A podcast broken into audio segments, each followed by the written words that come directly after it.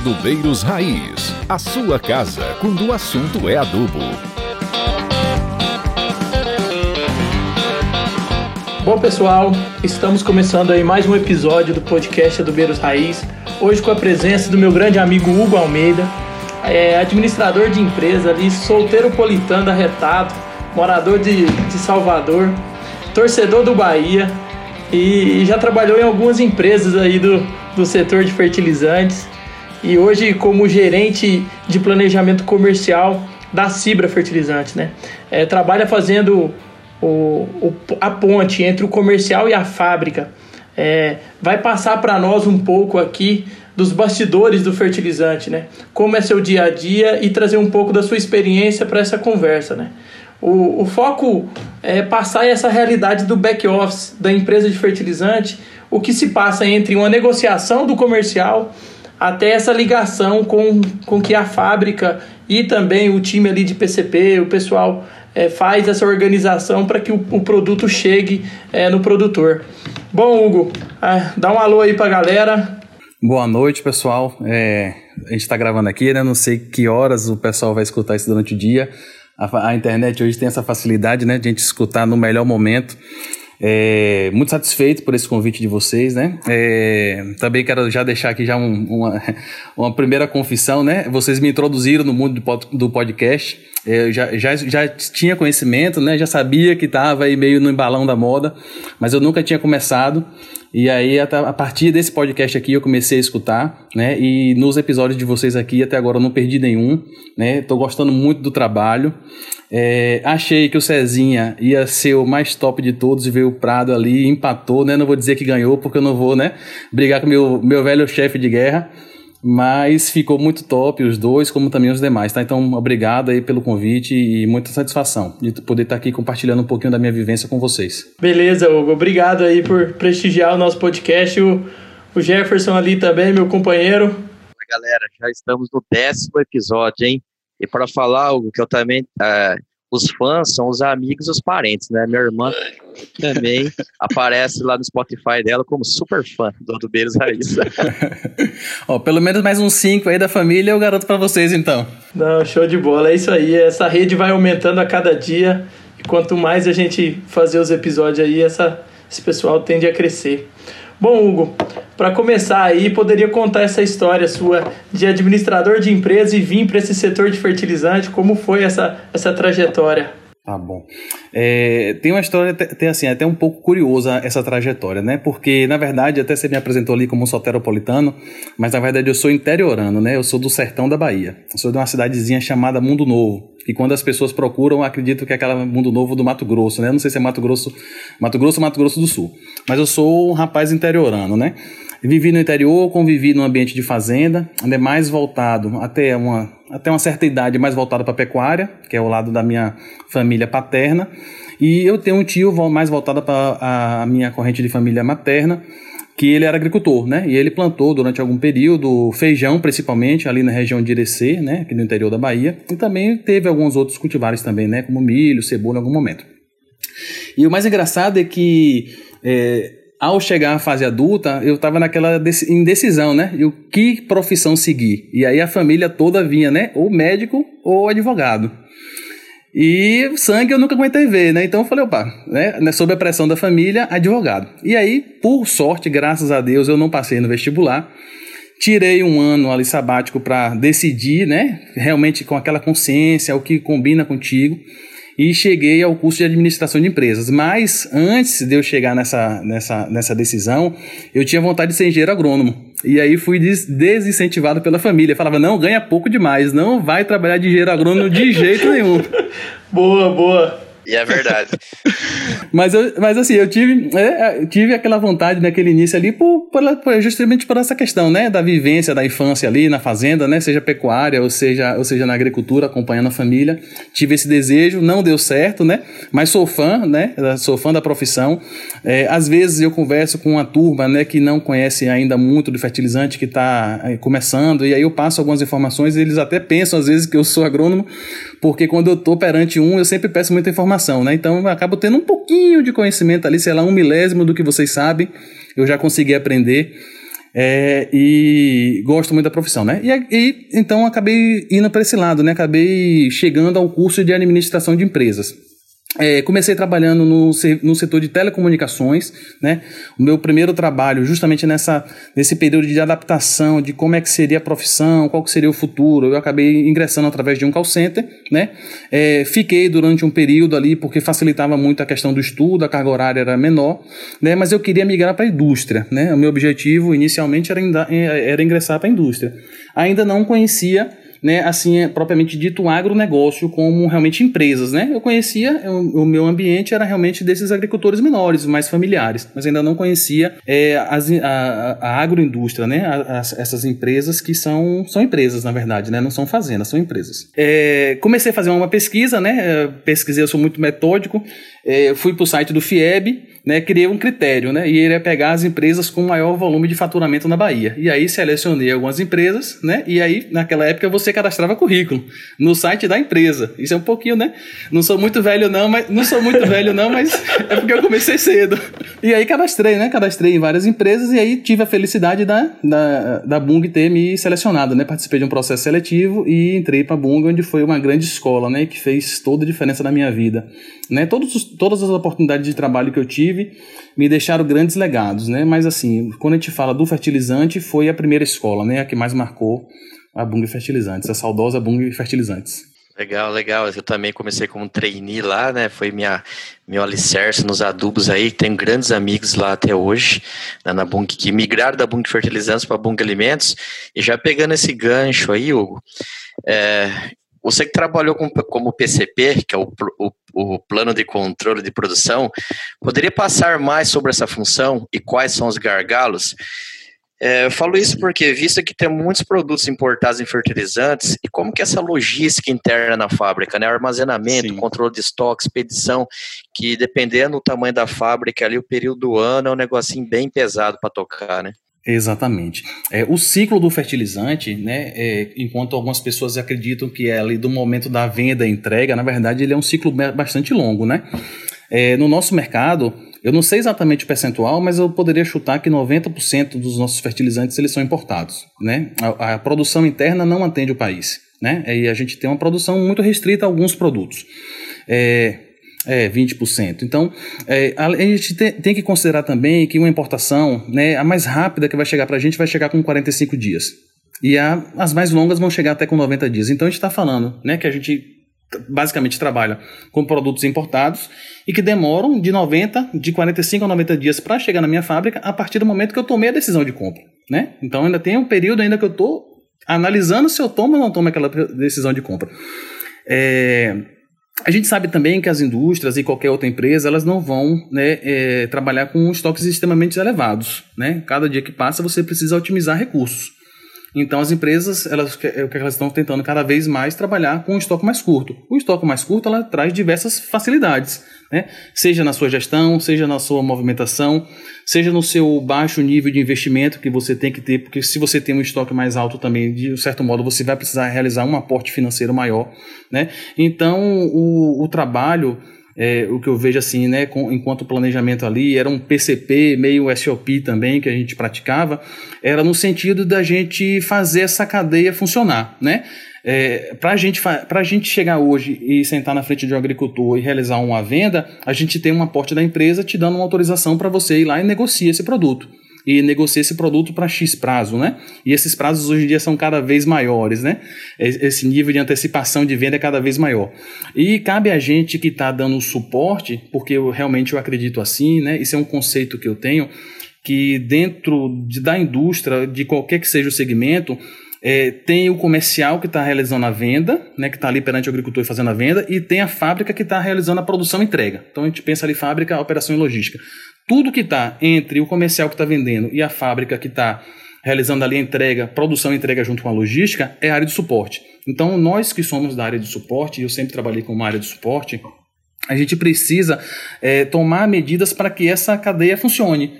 Desde, como eu falei, desde aquela decisão da tomada de conhecimento de que eu preciso realizar uma compra até de fato a entrega. E aí, nesse, nessa etapa, tem muitos horizontes. Tem o planejamento de longo prazo, tem o planejamento de médio prazo, tem a, a programação de entrega se agora, né? Então você vai atuando dentro desses, desses ciclos, né? Do médio, do longo e do curto, curtíssimo prazo. Eu sempre trabalhei dentro desses cenários, né? Envolvido com esse cenário de algum modo. Não, era justamente isso é, que na, no próximo tema nosso é para é esse planejamento que tem que ser feito é, dentre o comercial e, e o fábrica, né? E a fábrica para que, que isso ande redondo, né? Vamos falar assim, que isso consiga atender o produtor, seja ele é, a curto prazo ou a longo prazo, como você mencionou, né?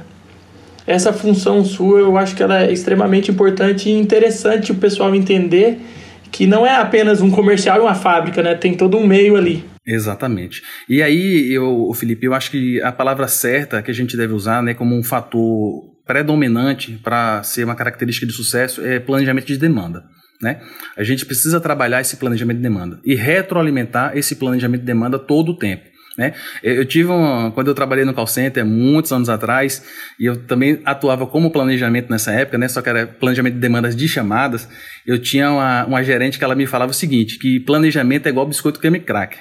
Ele foi feito para quebrar. Né? E aí a pessoa para trabalhar com planejamento, a pessoa para trabalhar com planejamento, ela não pode ter preguiça, né? Porque o planejamento ele precisa ser feito todo dia, né? Então a cada dia é, são muitos fatores que a gente tem, né? Então a cada dia que você passa, algum fator mudou. Então você volta para esse seu planejamento e analisa, olha, é, eu tinha esses, eu tinha esses fatores para acontecer e eles não aconteceram. O que é que eu preciso fazer para frente? Para que eu continue alcançando o meu objetivo. Então, esse processo de planejamento, seja ele comercial, de vendas, o, o planejamento, ele precisa ser retroalimentado todo dia. E aí a gente precisa sempre olhar quais são os objetivos né, e o que é que eu tenho para fazer. A gente sabe que uma decisão de compra ela é tomada muitas vezes com bastante antecedência. A gente tem a venda de tiro curto, temos, mas no nosso segmento, né, que é um pouco diferente dos demais segmentos de varejo, né, de, de distribuição, é, essas tomadas de decisões elas são feitas para muito frente. Né? Então, você, hoje a safrinha 2022, a safrinha 2022 já está rodando já. Né? Então, eu preciso alimentar esse meu planejamento e vir controlando ele para ter a certeza de que ele está me levando para o local onde eu preciso. Né? controlar o planejamento. O planejamento, então, na minha visão, ela não é da área SOP. O planejamento é de toda a empresa. Todos nós que somos envolvidos no, no processo industrial, a gente tem uma participação no processo de planejamento e efetivação da entrega. Não, e, e legal assim também, porque nem, nem na grande maioria das vezes o, o comercial não conhece a operação né? E faz qualquer coisa lá e depois fica bravo que a fábrica não entrega, demora, né? O cara coloca, por exemplo, fosfatado para carregar com nitrogenado, não sabe a maçaroca que vira dentro da fábrica, né? Então acho que esses esse, essa integração, essa, essa cadeia mais curta entre os departamentos, né, elas sombreando uma outra, vamos dizer, sempre é, é melhor para as operações e para o cliente, principalmente, né? Eu acho que não tem, se a gente pegar né, é, os profissionais que trabalham em qualquer segmento que seja, mas vamos falar da nossa indústria de fertilizantes, não vai ter ninguém que tenha um domínio completo. Né? Mas a gente tem especialistas nas áreas, né? E aí esses especialistas, eles precisam se conversar e gerar aquela empatia na troca de informações, né? E quando eu trago uma situação para você, você vai me trazer a sua necessidade. Olha, Hugo, eu preciso entregar esse fertilizante hoje. Quantas vezes, enfim, Terêncio? Eu preciso, me garanta que você vai me entregar esse fertilizante esta semana.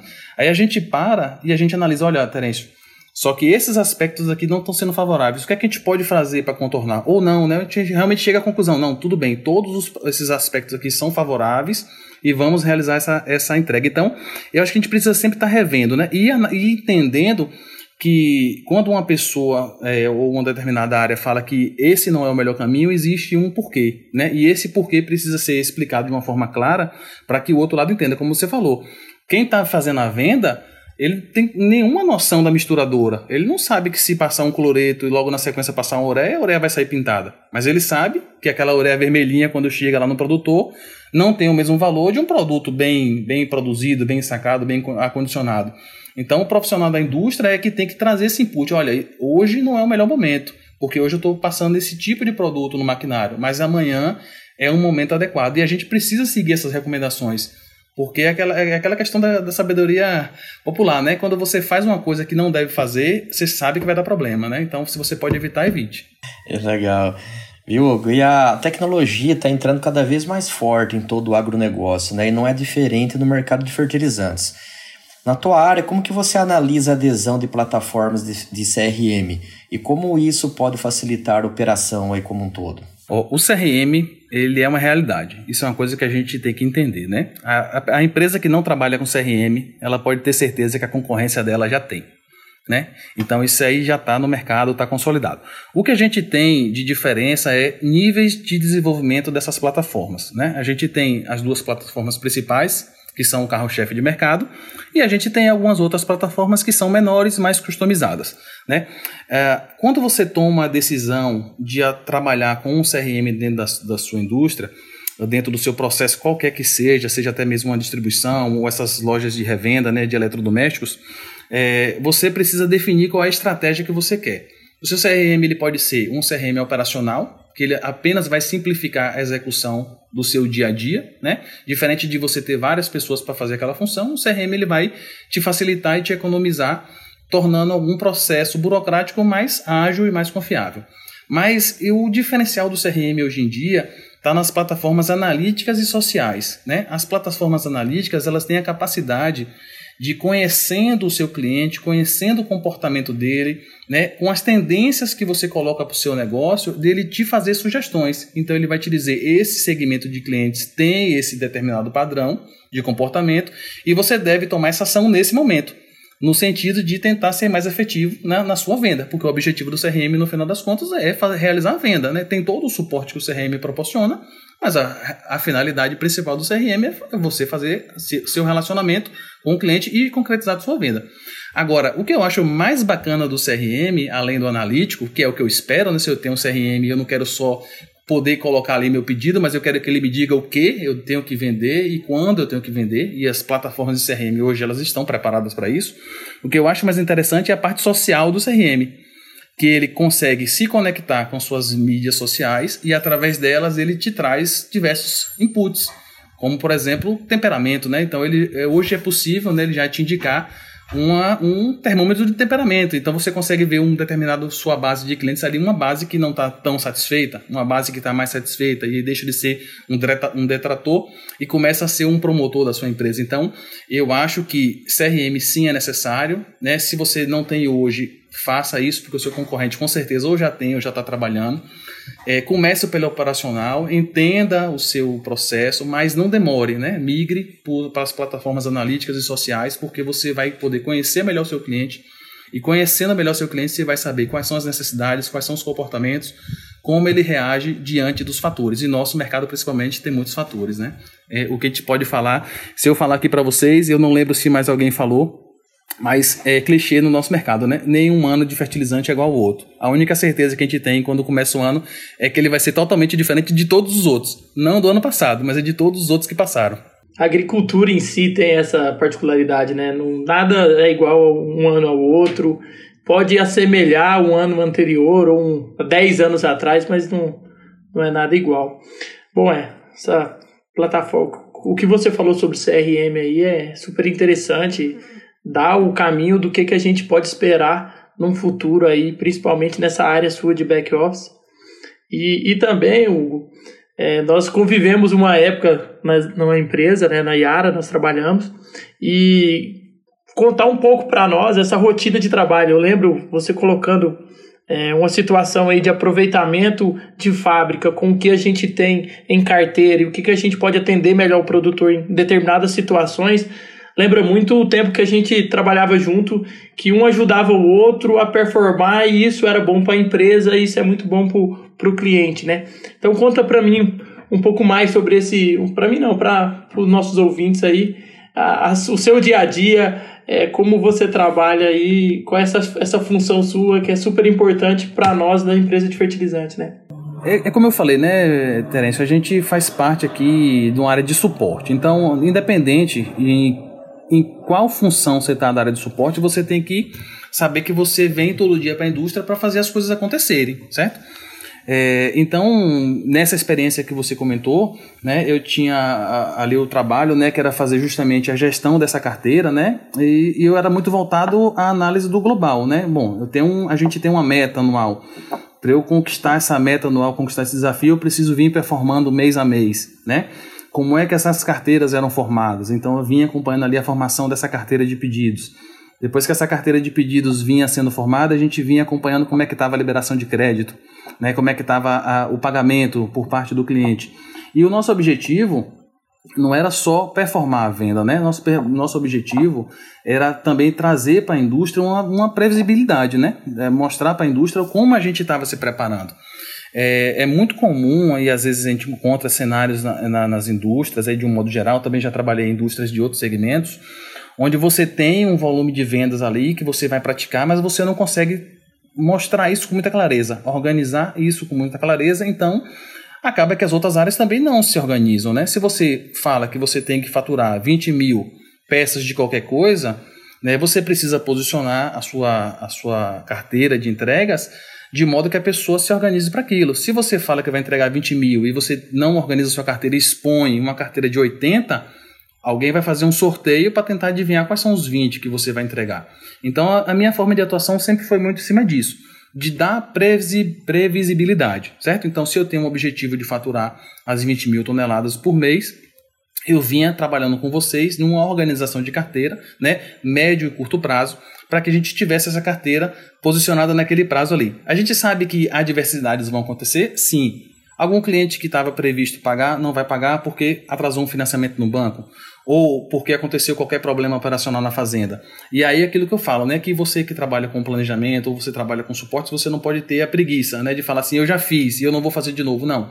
Se alguma coisa aconteceu e saiu do escopo, você para, reorganiza e começa de novo. Então era nesse sentido que a gente trabalhava, né? Eu sempre trabalhei é, no sentido de deixar o horizonte de entregas muito bem organizado, né? Sabendo que a gente tinha uma margem ali no dia a dia para a gente ir ajustando. E com isso a gente conseguia passar para a empresa uma previsibilidade do que ia carregar e a gente ia administrando. Uh, o que eu vejo como diferencial é, no nosso período de, de trabalho que você comentou é que a gente tinha uma rede logística muito favorável, né? Então eu sempre também me preparei com eu sempre me preparei com aquele coelho na manga, né? Então se alguém falava para mim que você tinha que faturar 20, eu me preparava para 30 eu deixava minhas 20 mil, 20 mil toneladas de carteira bem organizadinha ali, mas eu sabia quais, são, quais seriam as minhas 10 mil que eu iria entregar mais caso eu tivesse oportunidade. E as oportunidades surgiam. Então, é, por mais que você trabalhe e você posiciona né, a sua carteira de entregas para você realizar naquele período, você também tem que ter o conhecimento que o que é que eu posso fazer a mais se a oportunidade surgir? Ou, se surgiu um imprevisto, eu também já estou preparado para fazer a troca de uma carteira pela outra, né? de um, pedi um pedido pelo outro. É, isso aí demonstra a importância que, essa, que esse back-office faz para dentro de uma fábrica e para o comercial também, né? É extremamente importante esse alinhamento que aproveita todas as oportunidades. Exatamente.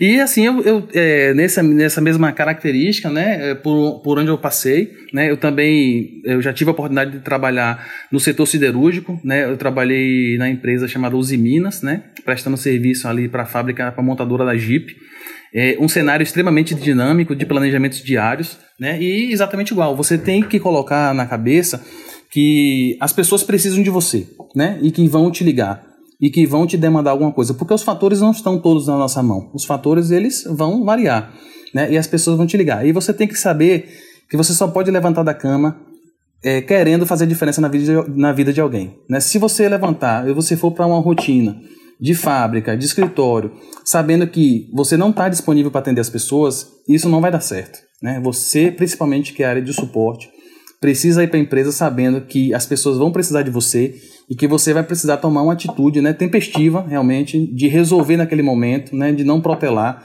porque quando as pessoas te ligam é porque elas precisam de ajuda. Então, isso também sempre foi uma filosofia forte minha.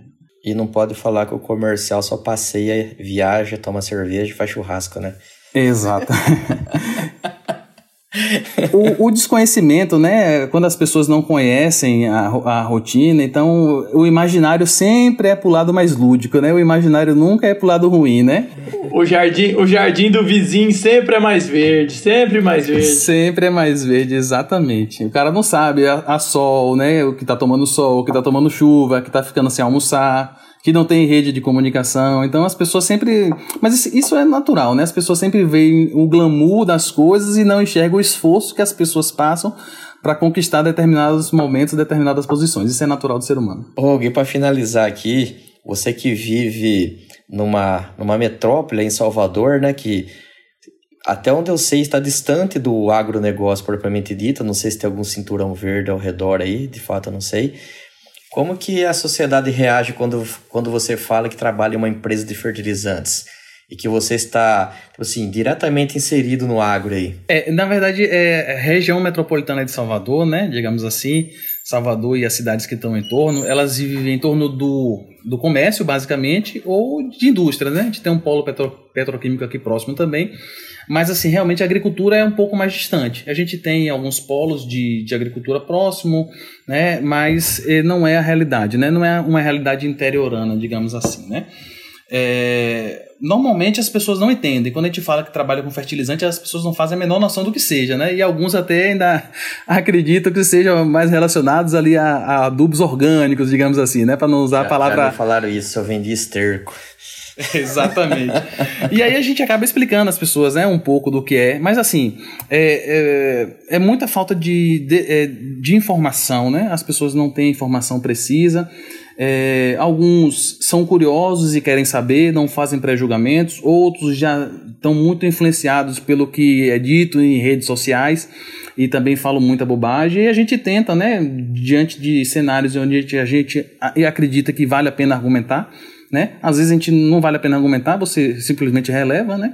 Mas às vezes quando está aberto a um bom diálogo, uma boa conversa, né? E é um assunto que eu gosto de conversar bastante é fertilizante, a gente acaba explicando um pouquinho de como é que funciona, né? E principalmente da importância, né? É, as pessoas, eu posso dizer para vocês, eu tenho essa convicção de que as pessoas não têm a menor noção da importância dessa indústria para a segurança alimentar do Brasil e do mundo. Né? As pessoas não, não têm a menor noção de, qual, de como seria uma produtividade né, em uma lavoura sem um fertilizante adequado. Né? Como é que seriam os preços dos alimentos se essas lavouras não tivessem uma boa produtividade, não tivessem um bom rendimento. Então as pessoas, né, é, é, voltando um pouco disso que a gente falou antes, né, as pessoas veem muito o resultado aqui final, mas não sabe o que é que se fez, o que é que se passou, qual foi o esforço que foi empregado para conquistar esse resultado, né? Então, eu acho que isso é um pouquinho da temática que a gente vive, né? Muito legal, cara. Não, show de bola. Show de bola, Hugo. Muito obrigado aí pela participação. É, tirar esse tempinho aí, que conversar com a gente, de nos escutar também, de passar essas informações que você tem aí do dia a dia, que você vive. Eu vejo nas suas falas que você é um apaixonado em fertilizante como nós. Te considero um adubeiro raiz aí. Bem-vindo ao time. Valeu, obrigado mais uma vez, né? Como eu falei, fiquei muito contente pelo convite, né? É um, realmente eu acho que é um privilégio, né? Participar desse trabalho que vocês estão fazendo, muito bacana. É, me introduziu no mundo do, pod, do podcast, né? E é uma troca de experiência gigantesca, né? Você percebe aí pessoas, né? Com pessoas contemporâneas, né? Que estão muito ligadas ao momento de agora, pessoas que também são contemporâneas, mas têm uma história gigantesca, né? E aí você conhecer a história é importante para você saber o, o porquê que eu tô aqui hoje. Você precisa saber como era antes, né? E o que é que foi feito para você chegar nesse caminho aqui. Então, é, eu estaria ouvindo o, o, o, trabalho de vocês, independente de estar aqui falando ou não, e continuarei, né, ouvindo porque realmente os trabalhos são fantásticos, as, as opiniões que as pessoas trazem, as posições são fantásticas. É isso aí, Hugo. Eu, eu aqui como, tipo assim, um dos mediador, eu confesso que eu prestei muita atenção no que você falou, porque eu também sou um apaixonado do adubo. Eu já, eu já tenho o, o título já da Adubeiros Raiz já um pouquinho antes até, né? E, e você trouxe de uma forma muito clara e esclarecedora o, o que, que é um back-office dos fertilizantes, né? Contribuiu demais, a galera vai gostar muito da, desse episódio. E não deixe de seguir a gente lá nas redes sociais, no arroba Adubeiros Raiz, no Instagram, no Spotify e no Apple Podcast. Um grande abraço, valeu! Adubeiros Raiz, a sua casa quando o assunto é adubo.